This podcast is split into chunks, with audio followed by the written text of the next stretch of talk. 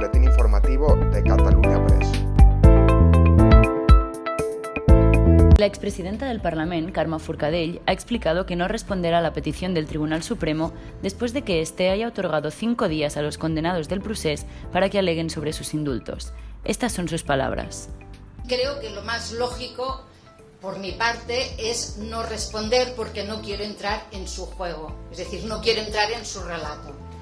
Precisamente porque esto no se hace, ni es preceptivo, ni es necesario, ni se ha hecho en otros casos. ¿Por qué se hace ahora?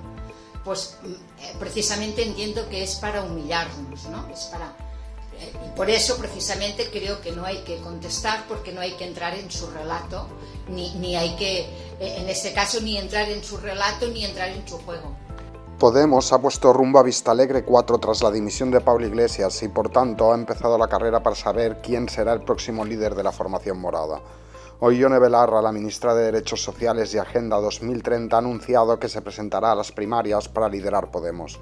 Mientras, el diputado de Compromís, Joan Baldoví, ha pedido a Podemos que haga autocrítica por los resultados. A mí, eh, algunos de los análisis que se han hecho por parte de alguna persona de Podemos o alguna persona del propio gobierno, sinceramente no me han gustado. Es decir, eh, yo más que buscar las culpas fuera, yo creo que hay que buscar las culpas dentro. Eh, es decir, ¿qué es lo que han hecho mis adversarios bien y yo he hecho mal? Las nuevas variantes del coronavirus, la desconfianza en las vacunas, el desafío logístico y la relajación de las restricciones pueden demorar la frenada del virus y la tan ansiada inmunidad de grupo. Para afrontar los retos que tienen las vacunas y la desconfianza que hay hacia estas, las empresas farmacéuticas están desarrollando otros tipos de tratamientos para erradicar la pandemia, como por ejemplo las pastillas o los aerosoles nasales. De hecho, estos métodos tienen algunas ventajas sobre las vacunas. Las píldoras son más fáciles de administrar, no requieren de agujas ni jeringas y facilitarían la logística al poder almacenarse a temperatura ambiente. Y vamos con la polémica de los peajes. El gobierno ha afirmado que a partir de 2024 todas las autovías del Estado serán de pago. El objetivo de Sánchez es solucionar el problema de déficit que tienen las carreteras españolas.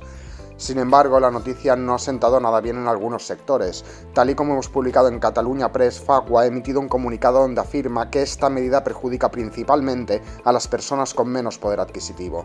Por el contrario, en la DGT creen que se trata de una medida necesaria. Escuchemos al director general de tráfico, Pere Navarro. ¿Qué, opino del peaje? Pues lo voy a decir sinceramente.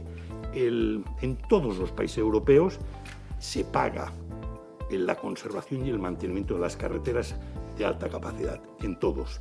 Este es un país que, bueno, que hemos estado pagando, pero bueno, acabó ahora las concesiones y lo está pagando el presupuesto del Estado. No podemos. Usted cuando va en tren no va gratis. Usted cuando va en... hay unas infraestructuras que hay que pagarlas aquí y en cualquier país. Esto es todo por hoy. Seguiremos informando.